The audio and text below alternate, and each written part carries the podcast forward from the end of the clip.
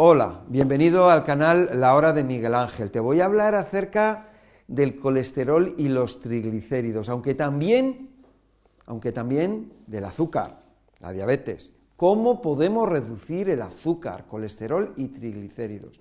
Bueno, hay un elemento que a mí me gusta mucho, una corteza, que es la canela.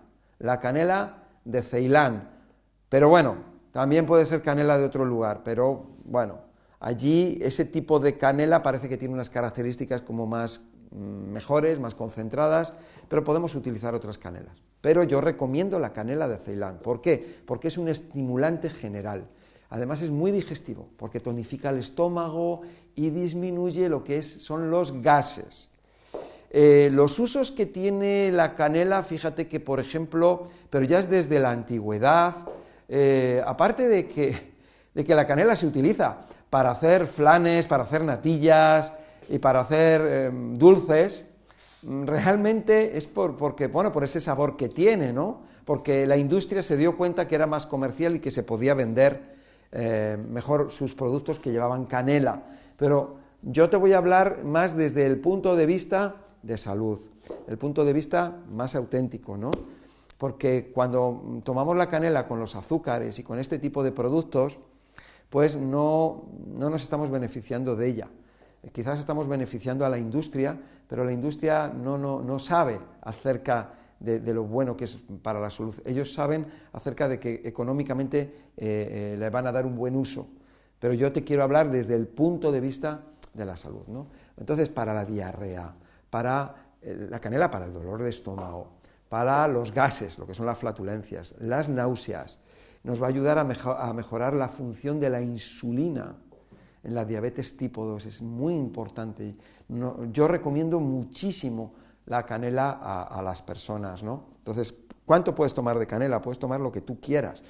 No te puedes comer de bollería todo lo que quieras, no puedes tomar refrescos de estos artificiales todo lo que quieras, no puedes comer eh, tocino y chuletas y bacon y hamburguesas todo lo que quieras, bueno, ¿por qué no vas a poder tomar todo lo que quieras de esas cosas que son mágicas, que son maravillosas? Digo mágicas porque son espectaculares, ¿no? De, la naturaleza. Entonces, bueno, pues te puedes tomar, por ejemplo, eh, vamos a poner media cucharadita, media cucharadita que te la puedes tomar con una, con una agua de coco, con una bebida vegetal, que te la puedes, que la puedes echar en tu, en tu eh, licuado de verduras, que la puedes echar en tu batido de verduras, que la puedes tomar en un batido de frutas. O sea, la puedes echar donde tú quieras. La puedes echar con tu bebida de almendras. Y les echas, me echas media cucharadita de postre de esta de canela, ¿no? Y entonces nos va a venir muy bien para el colesterol y los triglicéridos. Además, parece ser que nos dicen, bueno, aparte de que es estimulante, también se habla mucho de la canela como afrodisíaco. Bueno, otra cosa, vamos a ver, ¿qué ocurre si tú tomas canela en exceso? Bueno, pues una de las cosas que puede ocurrir es que, eh, que tengas ganas de dormir, que te relajes, que te relajes mucho y que, te, y que incluso nos puede ayudar para descansar, nos puede ayudar para dormir, nos ayuda a activar el sistema nervioso autónomo, concretamente lo que es la parte parasimpática. Por lo tanto, todas estas personas que, son más activas, más nerviosas, pues yo les voy a recomendar la canela para que su, sistema eh, parasimpático se frene y entonces se vaya hacia su sistema parasimpático, que es el de la, relajación. Bueno, también otra de las cosas que puede eh, ocurrir cuando tú tomas canela, tomas canela en exceso, pues es que haya un mayor peristaltismo intestinal. Por lo tanto, nos puede ayudar a ir al baño. Personas, fíjate, mayor peristaltismo intestinal. Hay personas que tienen problemas de movilidad del intestino. No hay peristaltismo. El, intestino está vago, no se mueve. Y estas personas tienen que estar tomando eh, productos para poder ir al baño. Productos que a lo mejor les puede producir irritación para poder hacer sus necesidades, porque el intestino está paralizado. Bueno, pues la canela puede ayudar. Nos puede ayudar y además también tiene una función desintoxicante. Tiene una función desintoxicante del aparato respiratorio, porque puede ayudarnos también a sacar moco, no solamente moco digestivo a través del intestino, sino moco de los pulmones, nos puede ayudar. Bueno, y, favorecer lo que es la secreción nasal.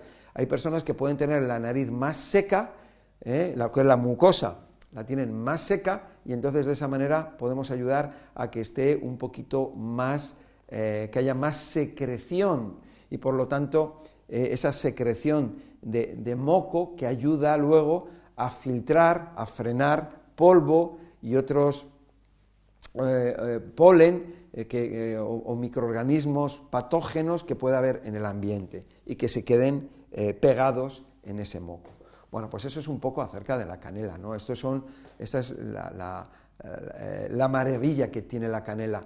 Eh, nos ayuda para las personas diabéticas, diabéticas tipo 2, nos ayuda con el colesterol, con los triglicéridos, pero nos ayuda muchísimo más, ¿no? Es un gran estimulante, nos ayuda muchísimo con el estómago, nos ayuda muchísimo con el intestino y una de las cosas que podemos utilizar es para también relajarnos.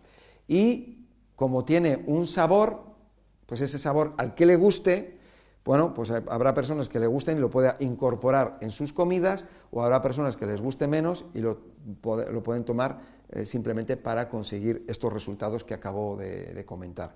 ¿Que no te gusta la canela?